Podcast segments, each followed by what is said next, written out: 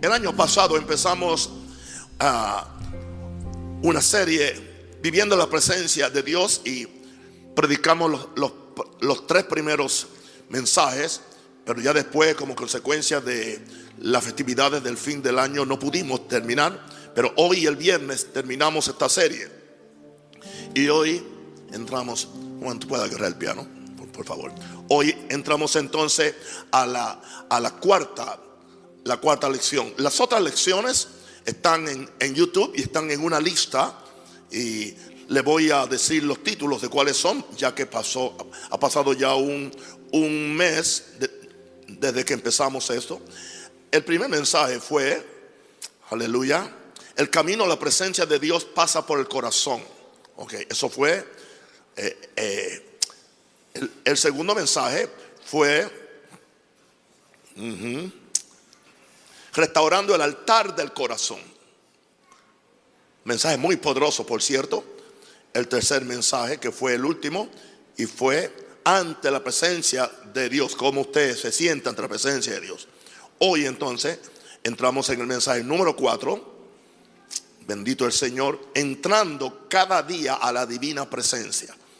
Yo no estoy predicando lo que yo no vivo, yo no estoy predicando simplemente para rellenar un culto o para tener un mensaje más colgado en, en YouTube. Yo estoy predicando lo que a mí me ha bendecido, lo que a mí me ha transformado, lo único que a mí me mantiene en pie. Y lo que a mí me mantiene en pie es lo que yo le quiero comunicar a ustedes, porque yo no quiero que ninguno de ustedes sea destruido, sea confundido, sea amedrentado con las cosas que están pasando en el mundo y con las cosas que van a pasar eventualmente. Pero hay un lugar en Dios donde nada ni nadie nos podrá separar del amor de Dios. Yo dije que nada ni nadie nos podrá separar del amor de Dios. Y lloro al Señor que esta iglesia, eso es, que esta iglesia maranata esté a la vanguardia, esté a la vanguardia profética para bendecir a un país, para proteger a un país. Aleluya. Por eso, al fin de, esta, de este mensaje, tendremos, entiende, algunas, algunas instrucciones que son solamente para la casa, no se van a transmitir. Va- Vamos a hablar de corazón, corazón, el pastor Joel y yo, por, quizás por 20 o 30 minutos, para ayudarles a ustedes en el tiempo que estamos viviendo entrando cada día a la divina presencia. Salmo 16, 8 al 11, palabras de un adorador y de alguien que amaba intensamente la presencia de Dios.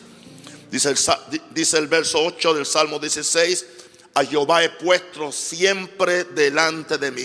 Eso sí es un hombre que está buscando la presencia de Dios, siempre, no solamente los domingos o los miércoles porque está a mi diestra, está a mi derecha, no seré conmovido. Y sigue diciendo el salmista en el verso 9, se alegró por tanto mi corazón, la presencia trae la, la alegría del cielo. Y mi alma se gozó, la gente que busca a Dios siempre está gozosa, no dije que no tienen problema. No solamente eso, ayuda a nuestro cuerpo, mi carne también reposará confiadamente. Aleluya. Y cuando estamos buscando la presencia del Señor, no dejarás mi alma en el Seol. No me voy a quedar en la depresión, en un hoyo. Cuando estoy buscando la presencia del Señor, no permitirás que tu santo vea corrupción. Que yo me corrompa con el mundo. Y cuando estoy buscando la presencia del Señor, verso 11, me mostrarás la senda de la vida. Captamos lo que es la vida. ¿Y qué sucede cuando estamos en la presencia del Señor? En su presencia hay plenitud de gozo, gozo completo, delicias a la diestra de Dios para siempre. Gloria a Dios. Santo el Señor. Ah, el día 27 de octubre del 2021 estaba orando temprano en mi sala en, Chicago. Yo estaba en Estados Unidos en una gestión personal. Y solo habían pasado 30 minutos cuando recibí esta realidad estar en la presencia de Dios como lo primero del día y lo más importante que uno puede hacer, lo cual lo he estado haciendo por tantos años. Y veamos lo que David experimentaba cuando buscaba la presencia de Dios, aunque esto otra vez lo voy a reiterar en la última lección, pero quiero otra vez eh, decirle qué fue lo que me impresionó en esa mañana. Y quiero experimentar la experiencia de David en el Salmo 16, 8 al 11. Yo, yo quiero experimentar lo mismo que David experimentaba en la presencia de Dios. En esa mañana fui impresionado por lo que dice David en el Salmo 16, 8 al 11, lo cual otra vez el viernes, otra vez entonces lo vamos a discutir. Eh, son siete cosas que están ahí. En primer lugar, él ponía a Jehová al frente de él. Él ponía, era una decisión de orar y adorar a Dios como su prioridad. No es porque sientes algo, no es porque se te paran los pelos, no es porque tienes un problema, sino que se vuelve en un modo de vida. Como, como tú te acostumbras a bañarte, te acostumbras a comer y te acostumbras a ir al baño a cierta hora, así tú deberías tener un tiempo para buscar el rostro del Señor. Digo, si quieres victoria, si quieres vida larga y si quieres ser libre de las cosas que están aconteciendo y las peores que van a venir. Número dos, David percibía a Jehová a su derecha espiritualmente y se sentía estable. Por eso dice, no seré conmovido. cuando él estaba en esa búsqueda, se percibía a Jehová a su diestra y se sentía estable. Esto indica que él sentía la fortaleza de Dios, hermano. Si usted no ora, va a estar débil, va a estar debilucho, se va a caer, porque usted necesita los recursos del cielo. Alguien diga aleluya. Número tres, tanto su alma como su corazón recibían gozo, tanto su alma y su cuerpo entraba en reposo, indicando esto que todo tu ser, espiritual, mi cuerpo, es afectado positivamente con la búsqueda de la presencia de Dios en oración. Esto indica, aleluya, aleluya, eh, lo importante que era para él. Yo voy a repetir esto tercero que él sentía, tanto su alma como su corazón recibían gozo y su cuerpo entraba en reposo. La oración y la adoración afectan el todo del ser humano. Número cuatro, en, ese día David nos confiesa que él se sentiría en que él no se sentiría en un atolladero. Dios no te va a dejar en el atolladero. Dios no te va a dejar en el sótano. Dios no te va a dejar en un hoyo. Yo dije que Dios no te va a dejar en un hoyo. La gente que, busca a Dios saben cómo no, no caer en la, en, en, en la indiferencia, en la apatía, en la depresión yo reprendo todo espíritu de depresión y, y, de apatía. No importa las noticias que estamos viendo y que estamos oyendo en este país y en todos los países. En ese día no se sentiría en un atolladero, aunque sentiría a veces hundirse en las cosas de la vida que, la, que le contrariaban. Al estar apegado a Dios, eso le levantaba hacia arriba. Yo no estoy diciendo que tú no vas a tener eh, eh, eh, desafíos, que tú no vas a tener condiciones negativas durante el día, la, va a tener. Pero con Dios tú puedes. Con Dios tú puedes. Con Dios tú puedes. Con Dios no hay forma que tú puedas ser derrotado. Diga conmigo, no hay forma que pueda ser derrotado. Ahora, número 5. Como él oraba en ese día, en ese día la corrupción del mundo, del mundo que lo rodea, no lo afectaría. La enfermedad no lo afectaría, entiende, los virus no lo afectarían, eh, entiende, la influencia, lo que, lo que está afectando a, todo el mundo, no lo afectaría a él. Esa presencia de Dios a lo que estaba expuesto lo libraba aún de caer en pecado. Es imposible. El que, el que ora no peca y el que peca no ora. Tan simple como tan simple. Cuando tú ves a alguien que cae fácil en, pecado, es porque casi nunca cae fácil en, el lugar de oración. Pero, el que busca a Dios constantemente y está orando constantemente, no camina en pecado. Yo no dije que no puede caer en un pequeño accidente de pecado, pero enseguida se sacude las pulgas y los demonios. enseguida, enseguida. Porque sabe que para tú estar en la presencia de Dios, el pecado tiene que irse. Número 6.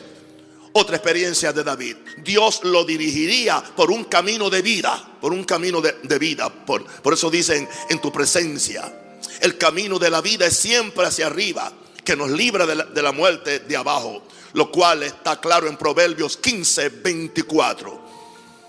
El camino de la vida en tu presencia y plenitud de vida. El camino de la vida es siempre hacia arriba que nos libra de la muerte abajo. Proverbios 15, 24, el camino de la vida es hacia arriba al entendido. Y el entendido ora, el entendido busca a Dios, el entendido, aleluya, tiene sus prioridades espirituales bien establecidas. Aleluya. Para apartarse del Seol abajo, apartarse de la tumba, apartarse del hoyo. Y número 7, de acuerdo a lo que David dice en esos versos del Salmo 16, 8 al 11, el deleite de estar en la presencia, no una carga, no un deber simplemente, no un sacrificio, el deleite de estar en la presencia de Dios. Porque solo ahí es que se halla la plenitud del gozo de Dios. Gente que están buscando gozo con cuánta cosa está haciendo el mundo. ¿Entienden? Con cuánta cosa está haciendo el mundo. Aleluya. Y como estaba leyendo un libro que decía que desde, desde hace algunos años, desde los años 40 por allá, una cajita, una, una caja de metal entró a, pastorear a los seres humanos. Y estaba hablando de la radio. Y ya la radio ya se escuchó más que lo que se escucha Dios y lo que se escucha la palabra y lo que se escucha las santas eh, escrituras. Añade este, este autor, después a esa cajita ya ya no solamente esa cajita hablaba, sino que esa cajita ahora tiene imágenes. Al primero, al principio era blanco y negro, después se le puso colores. Y esa cajita ahora se puso en el centro de, de la sala y ya toda la vida de la gente estaba de acuerdo a lo que salía por la cajita y ya lo que salía por esta caja metálica, igual que lo que salía por la primera caja metálica, que era más, era, tenía tanto valor o más valor que lo que Dios ha dicho en su palabra. Y ahí fue que entonces toda la cultura, entiende, mundial empezó a descender en el caos, como estamos hoy en día, y aún la iglesia. Y él dijo, después esa cajita se hizo más práctica, porque entonces esa cajita se metió, se metió en, un, en, una cajita más pequeña que es el, el, teléfono inteligente, ¿entiende? Y después esa cajita también está en una, en una cajita más grande de la cual yo estoy predicando. Un iPad. El principio sigue siendo el mismo. Ahora, Depende para qué usted está usando la cajita. Yo la estoy usando para estudiar la Biblia. Yo la estoy usando para tener toda mi colección de enseñanzas y de mensajes, ¿entiende? Así no tengo que cargar con cuántos, con cuántos libros o con cuántos folders. ¿Entiende? Pero si no oramos, hermano, voy decirle algo, si no oramos estamos fracasados. El día que yo no pueda tener una iglesia de oración, la cierro. Porque aquí no estamos para recoger diezmo y ofrenda y sostener simplemente una empresa económica. Aquí estamos para hacer un cambio en el país. Aleluya. Pastor Joel, venga, siéntese aquí al frente mío. Aleluya. Necesito verle cada vez que abre la boca veo sus dientes blancos que me bendicen. Padre, gracias, aleluya. Santo el Señor. Porque yo quiero gente de oración al frente mío. Aleluya. Que saben de qué saben de qué estoy hablando y que saben que saben que no pueden echar hacia atrás, hermano. ¿Sabe cuál es el asunto? Cuando usted empieza a buscar a Dios en oración, usted no puede volver a una vida diferente como la de antes. Es imposible, es imposible. Yo he decidido seguir a Cristo. Yo he decidido seguir a Cristo. Yo he decidido seguir a Cristo. Yo no vuelvo atrás. Yo no vuelvo atrás.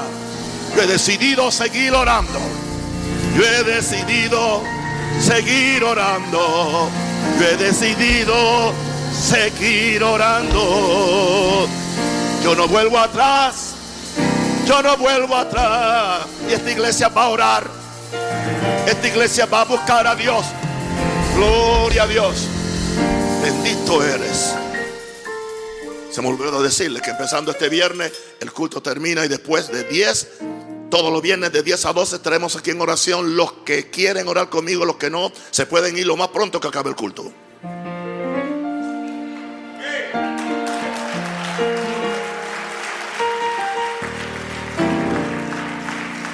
Pero vamos a ver a Dios. Vamos a ver a Dios. Aleluya. Este no se va a conocer como el año de la pandemia, sino el año del avivamiento. Oh, eso estamos, en eso estamos, en eso estamos.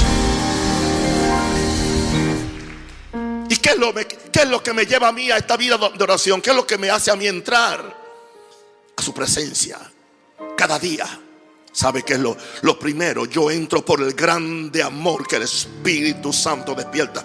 Es tanto así que una de las primeras cosas que yo, que yo cuando yo recibo y hablo con mi padre en la mañana, digo, Espíritu Santo, abre mi corazón para, casi lo primero que digo, Espíritu Santo, abre mi corazón para amar a Dios. Porque es el primer mandamiento, es, es, el mandamiento más importante. Antes de pedir nada, antes de reprender el diablo, antes de, de cualquier cosa, Espíritu Santo, abre mi corazón para amar a Dios entrando por el grande amor que el Espíritu Santo despierta. Romanos 5, 5. Y la esperanza no avergüenza. Oh, diga, tengo esperanza. Esperanza es visión, esperanza es expectación. Diga, tengo expectación. Porque, aleluya, porque el amor de Dios ha sido derramado en nuestros corazones por el Espíritu Santo que nos fue dado. Diga conmigo, yo tengo esperanza. Y el Espíritu Santo es un espíritu de esperanza. Aleluya. Y ese amor ha sido derramado en mí por el Espíritu Santo que no fue dado. A menos que usted tenga esta revelación del amor de Dios, a usted se le va a hacer una carga estar con Dios. 15 minutos. Cuando usted no conocía el amor de Dios, usted oraba por el reloj.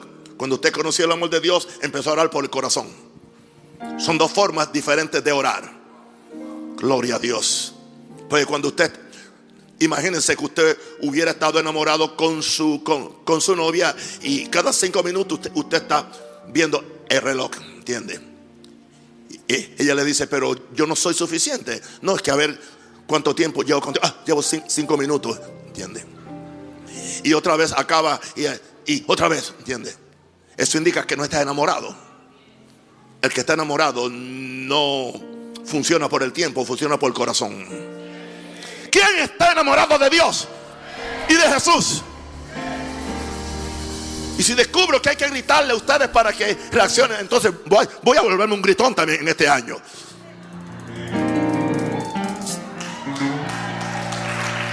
Alguien diga aleluya. Alguien diga aleluya. Siete cosas aquí sobre el amor de Dios. En primer lugar, entrando por el grande amor que el Espíritu Santo despierta en primer lugar, porque el amor de Dios por el Espíritu fue derramado en mí. Ya, diga, ya está en mí. Diga, el amor de Dios ya está en mí. Tengo suficiente amor para amar a Dios y para amar a mi hermano y aún para amar a mi enemigo. Entrando por ese gran amor. En segundo lugar, el amor a Dios porque salí de Él. Yo lo amo a Dios porque salí de Él. Estoy hecho del material de Dios. Y tengo su divina imagen. Aleluya. No tengo la imagen de, un perrito o de un monito. Tengo la, imagen del creador del, del, universo.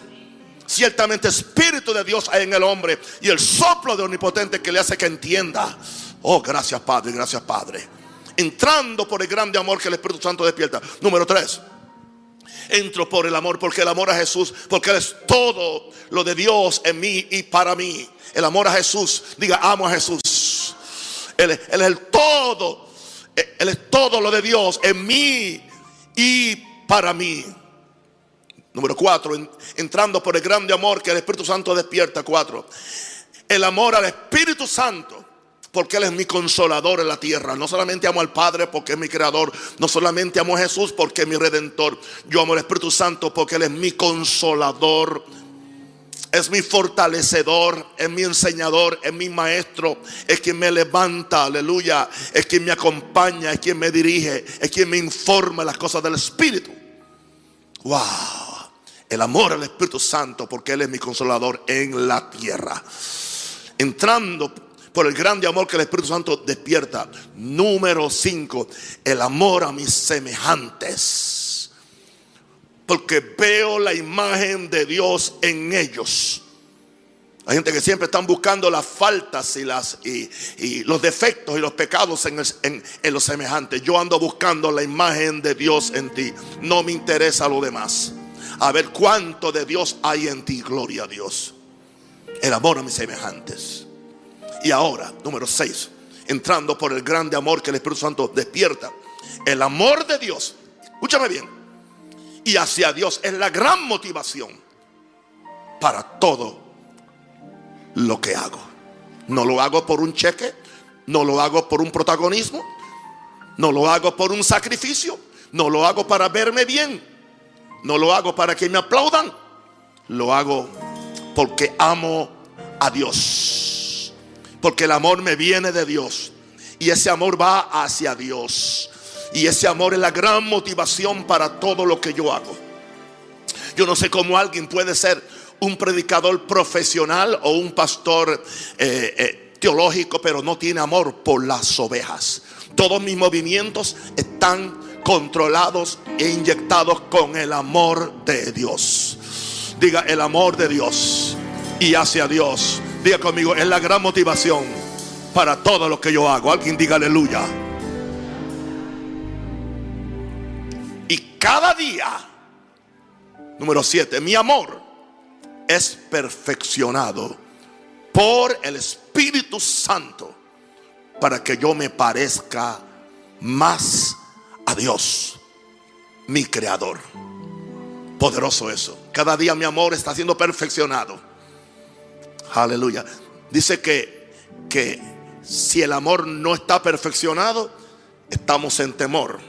Y el temor trae en sí castigo ¿Por qué me ven? Ustedes han discernido tan siquiera una pizca de miedo o de amedrentamiento en este pastor que ha estado aquí con ustedes durante todo el tiempo.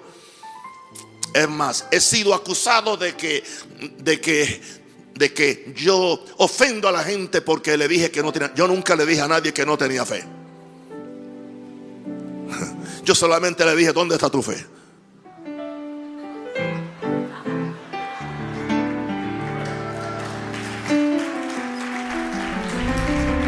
Jesús nunca le dijo a Pedro, aleluya, a los discípulos, no tienen fe.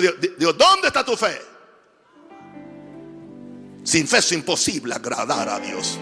Sin fe es imposible vencer al mundo.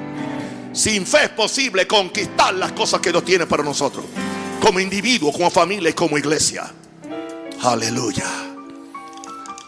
Vamos a mi tercer letra, que es la letra C, entrando por la sangre preciosa que Jesús manifiesta. Le recuerdo el título del mensaje para que sepan la proyección de lo que estoy haciendo. Entrando cada día a la divina presencia de Dios. Ya le dije que primero me, me inspiré en lo que David dijo y después lo que acabo de decir, entrando por el amor que el Espíritu Santo despierta. Ahora yo entro por la sangre preciosa que Jesús manifiesta.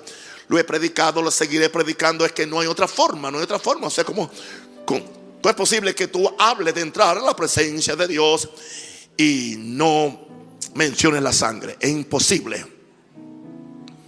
Meditando en el misterio de la sangre de Jesús, que es un arma majestuosa. Eso es. en el Calvario ofreciéndose por mí. Eso es. sangre preciosa. Todo por medio de la sangre. Aleluya. Yes. Yo entro su presencia. Por medio de la sangre yo venzo al enemigo.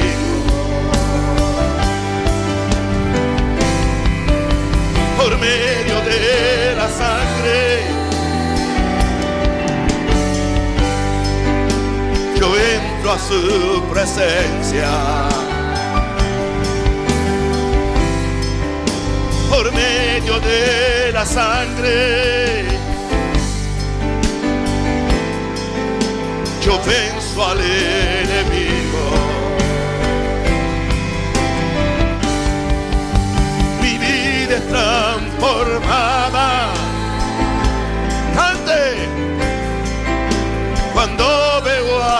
Jesús. Colgado en una cruz. muriendo allí por mí.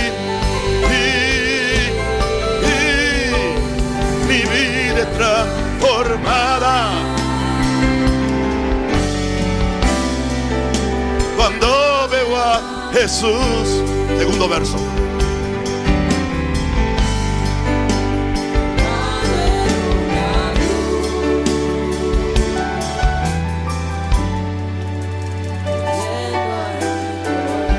Esa sangre, esa sangre poderosa me dio nueva identidad. Soy un hijo engendrado, tengo plena libertad, libre de temor y dudas. Venzo siempre a Satanás. Gloria con la sangre de mi Cristo. Camino en autoridad por medio de la sangre.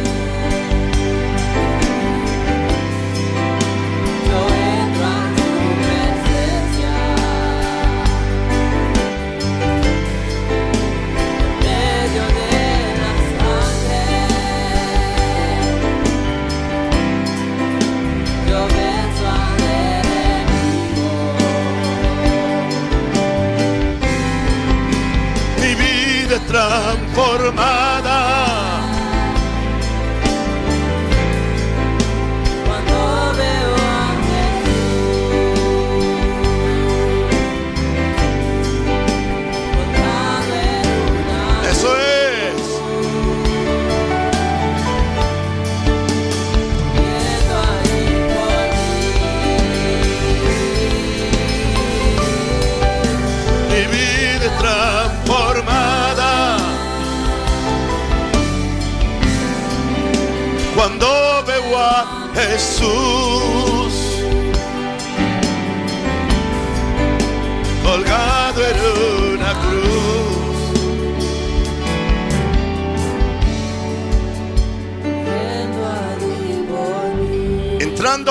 Sangre preciosa que Jesús manifiesta, nos dice Hebreos capítulo 9, versículo 12, una escritura muy maravillosa. Y no por sangre de machos cabríos ni de becerros, sino por su propia sangre. Entró una vez para siempre en el lugar santísimo, habiendo obtenido eterna redención. ¿Cómo entró Jesús? por su propia sangre. Tú no puedes entrar ni por tu propia sangre ni por tu propio sudor. Tú solamente puedes entrar por la sangre de Jesús, porque por la sangre Él nos abrió el camino. La sangre limpió mi corazón, la sangre me justificó, pero la sangre limpia mi conciencia y la sangre también limpia el camino de demonios y principados para que mi oración pueda llegar completa a la presencia de Dios. Veamos siete cosas acerca de la sangre en este punto. Es por su sangre que Jesús mostró el amor de Dios hacia mí. Es por su sangre. Si yo fuera el único que tuviera el tipo de sangre que tú necesitas para tú vivir, para tú poder, eh, eh, eh, poder salir bien de una operación porque necesitas una transfusión y la única persona que tiene el mismo tipo que tú tienes soy yo. Y que soy la única persona que estoy dispuesto, aleluya, a, a que me, a que me den el pinchazo para que salga la sangre para salvarte a ti. Aleluya. Una pregunta, ¿no tú no darías gracias tú que yo lo hice por el amor de Dios hacia ti?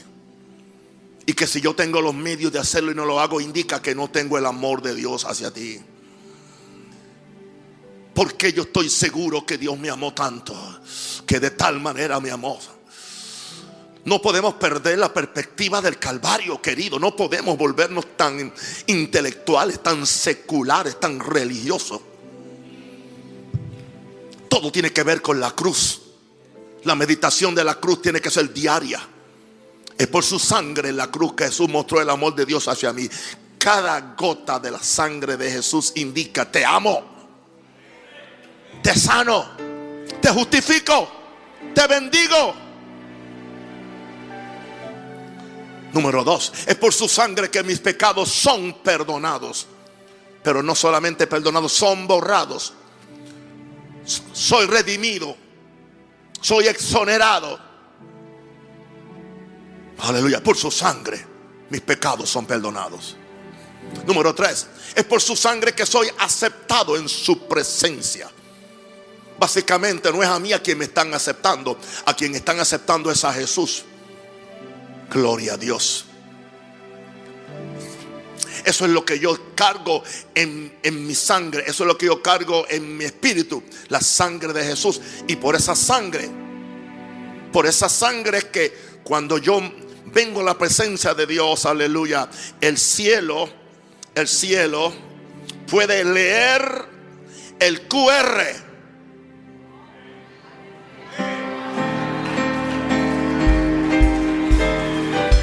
El cielo puede leer el QR que está en mi corazón, que está en mi alma, que está en mi mente.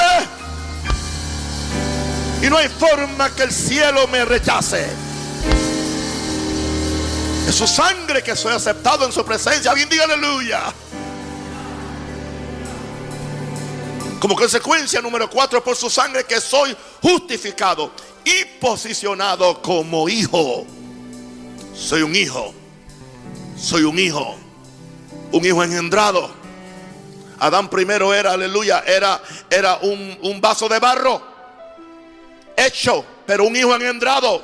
Cuando fue engendrado, cuando Dios supló su espíritu en él. Aleluya. Una iglesia te puede hacer un miembro de la iglesia, pero no te puede engendrar. El bautismo te puede hacer un miembro de la iglesia o te puede dar el derecho a la Santa Cena como en algunas iglesias. Pero es el viento del Espíritu. El soplo de Dios.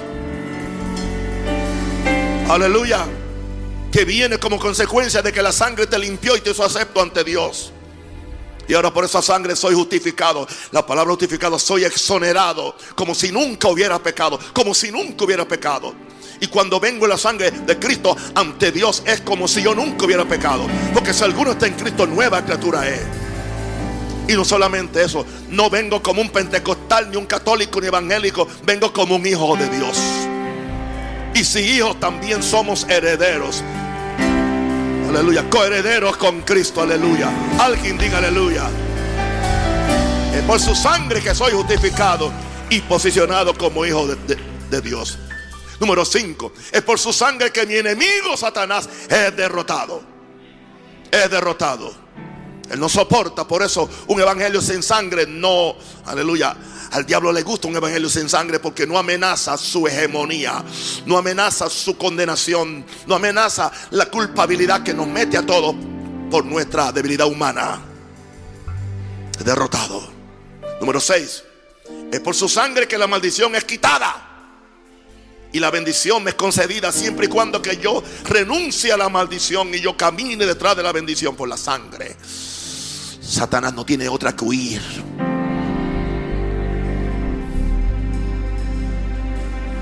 Una pregunta, mis queridos, una pregunta. ¿Qué hubiera pasado en mi país que hay tanta iglesia y hay tanto libro cristiano y hay tanta estación cristiana y hay tanta palabrería cristiana y tanta teología? ¿Qué hubiera pasado si en vez de esconderse los cobardes pastores hubieran pasado todo este tiempo hablando de la sangre? Y no recomendándole a la gente la mascarilla, ni recomendándole a la gente el distanciamiento, sino hablándole del poder de la sangre, del poder de la gloria de Dios. Es por su sangre que mi enemigo Satanás es derrotado. Es por su sangre que la maldición es quitada y la bendición me es concedida. Y es por su sangre que los pactos y promesas he heredado. ¿Qué promesas tengo? Promesas para esta vida y la venidera. Pacto, ¿cuáles pactos? Hay un pacto de, de salvación, hay un pacto de, de bendición, hay un pacto de protección hay un pacto de, aleluya, de dirección. Dios es un Dios de pacto, Dios de pacto. Aleluya. Y esos pactos son a base de la sangre del cordero.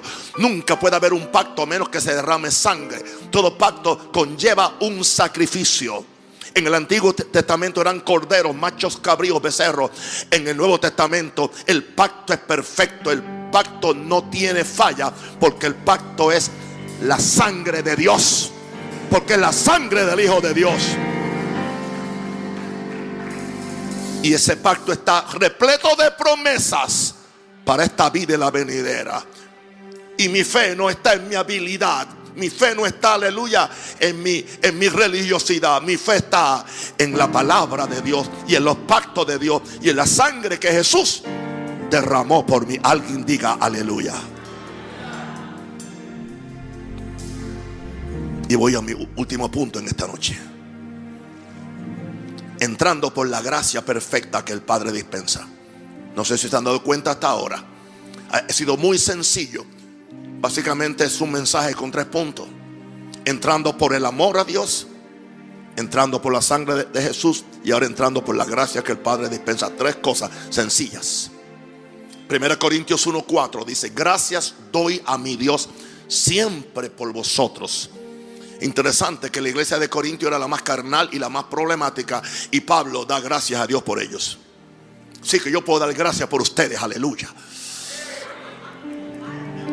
Voy a decirse a ustedes ahora, mis hijos panameños, eh, eh, extranjeros, lo que sea. Quiero decirle, mírenme bien, gracias doy a Dios siempre por ustedes. Gracias doy a Dios siempre por ustedes. Aleluya. Espero que también usted haga lo mismo por mí. Por la gracia de Dios que os fue dada en quién? En Cristo Jesús. Por la gracia de Dios que os fue dada en Cristo Jesús. ¿En quién? ¿En quién está la gracia? La gracia no es, no es una persona por sí sola. La gracia no es un poder por sí sola.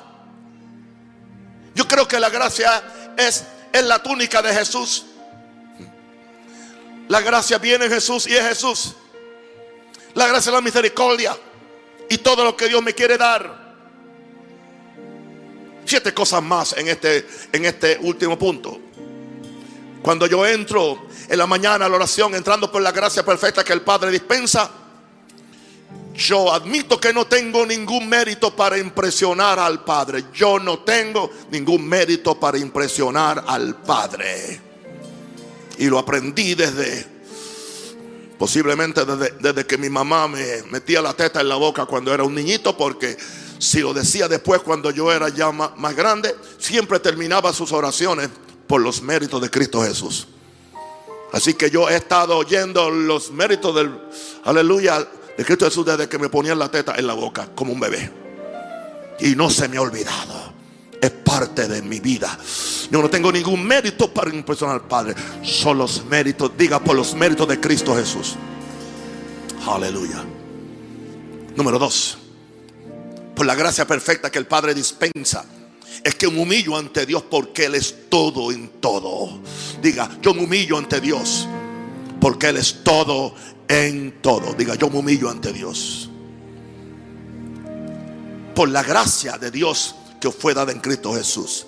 Número tres, es que la fe en mi alma y mi espíritu se despierta. O sea, no hay fe sin gracia.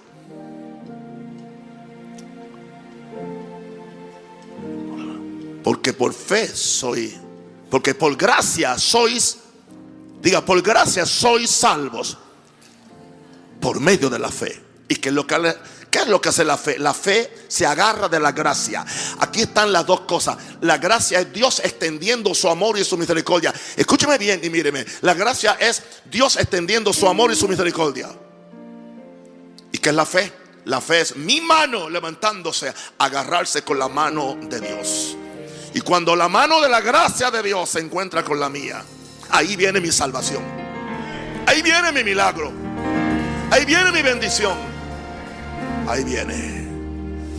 Wow, wow, wow, wow. ¿Tú quieres que la fe en tu alma y tu espíritu se despierten? Recibe la gracia de Dios. Entrando por la gracia perfecta que el Padre dispensa, número cuatro, es que el orgullo y soberbia ante la cruz desaparecen, ante la cruz. Se tiene que ir el orgullo porque tú no fuiste quien fuiste a la cruz, tú no fuiste quien derramaste la sangre, tú no fuiste quien el Padre envió, fue Jesús. Así que tienes que, que re, renunciar a, esa vida independiente, a esa vida prepotente, a esa vida de, creer que tú lo puedes y lo sabes todo. Y Dios tiene la forma de humillarnos para que no nos creamos.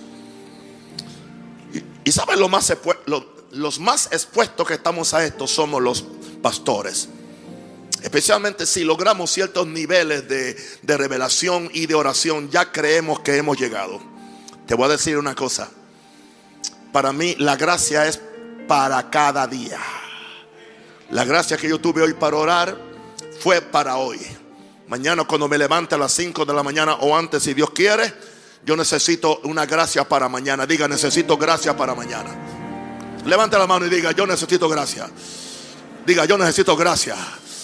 Aleluya, aleluya. Cuando yo me paré a predicar aquí, escúchame bien, en esta noche, tenía este oído completamente tapado. Escúchame bien, lo estoy jugando. Era para yo de- decirle, paso el micrófono a uno de mis pastores y yo no puedo predicar. Completamente tapado. Pero yo no le hago caso. Yo confío en el poder de la gracia de Dios. ¿Por qué? ¿Por qué? Dios necesita hombres y mujeres para transportar su gracia. Y no tenemos que ser perfectos, ni infalibles completamente, simplemente di- dispuestos. Rendidos a Dios, diga rendidos a Dios. Hazme un instrumento de tu gracia, Padre. Padre, dígale, dígale, dígale, dígale. dígale. Hazme un instrumento, hazme un instrumento de tu gracia. Eso es, eso es, eso es, eso es, eso es. Oh, tu gracia, tu gracia, tu gracia, tu gracia. Tu gracia es suficiente para mí. Tu gracia es suficiente para mí. Gracias por tu gracia. Aleluya. Por lo tanto, no queda orgullo, no queda soberbia ante la cruz, desaparecen. Entrando por la gracia perfecta que el Padre dispensa, es que el poder y habilidades de Dios me son concedidos. Y yo lo sé. Yo lo sé. Yo no dependo de mi, de mi habilidad de oratoria para predicar. Yo no dependo de mi habilidad de vocalizar para poder cantar bien los himnos. No. Yo dependo de la gracia de Dios. La gracia me habilita y la gracia me empodera. Me son concedidas. Y número seis. Cuando entro por la gracia perfecta que el Padre dispensa, es que reconozco mis debilidades y sé quién me las quita. Reconozco mis fragilidades. La mayor parte del tiempo termino mi oración postrado en el suelo, diciéndole, Señor, aquí está este vaso de barro. Y me siento ahora como el vaso de barro de Adán antes que Dios soplara sobre él. Pero Padre, yo sé ahora que lo que hizo que aquel vaso de barro se convirtiera en un hijo de Dios fue que tú soplaste. Por lo tanto, en este día yo necesito sopla sobre mí. Sopla sobre mí, Espíritu Santo de Dios. Y hazme que entienda. Si tu Espíritu Santo no sopla, no tengo victoria en este día. Yo reconozco mis debilidades, mis fragilidades y sé que me las quita porque me empodera con su soplo santo. Y lo último que quiero decir en esta noche, en este último punto, entrando por la gracia perfecta que el Padre dispensa, es que pongo bajo mis pies a Satanás. Yo dije bajo mis pies. Sus demonios y potestades. Y camino en victoria sobre ellos. Casi nunca recomiendo mensajes. Le recomiendo que la misma forma que cuando usted está enfermo, toma drogas y medicinas cada tres o cuatro horas, que agarre este mensaje y lo escuche unas cuantas veces. Le va a cambiar su vida. Yo no estoy predicando una, una, una ideología o una filosofía, ni una teología, ni una práctica. Estoy predicando lo que a mí me funciona. Y el Padre me dijo, creo que fue el sábado, el sábado pasado me dijo, porque hay algo que recapturé, porque todos podemos como perder el filo. Lo hacemos tanto, o, hay, o son tantos los ataques que hay contra uno que uno tiene la tendencia a, a minorar lo que está haciendo. Pero hay algo que Dios viendo mi corazón. El sábado, muy temprano, yo siempre caí siempre los sábados era el día de yo dormir. El Señor me dijo, tú, me dijo, en la pandemia tú no dormías los sábados. Me dijo, ¿por qué estás durmiendo ahora? Así mismo. ¿Tú crees que, que ya se fue el peligro? Porque ya no. Y recapturé el mismo espíritu con el cual pasé el año 21, 20 y 21. Lo recapturé. Claro, Satanás está bravo. Está bravo. ¿Entiendes? Está bravo. Allá le explotaron una puerta allá a nuestra iglesia en Colón. Anoche. A las 11. Interesante que a las 11 estaba yo en, en una sala en mi casa en el oeste. Había llamado al pastor Luis. Yo siento que oremos una hora. ¿Y sabe a qué hora estaba orando él y yo? Y casi oramos solamente en lengua. De 11 a 12 de la noche. Y no sabíamos que el diablo estaba haciendo una trastada allá en Colón. Hermano, estamos en una guerra. Estamos en una lucha. Y no le voy a decir que se va a minorar. Pero eso yo le, eso yo le garantizo. Que si perseveramos y no nos rajamos. Por eso vamos a establecer esta oración fija los viernes. De 10 a 12. No estamos obligando a nadie, ni a los músicos, a nadie. Solamente los que aman a Dios, los demás se pueden ir.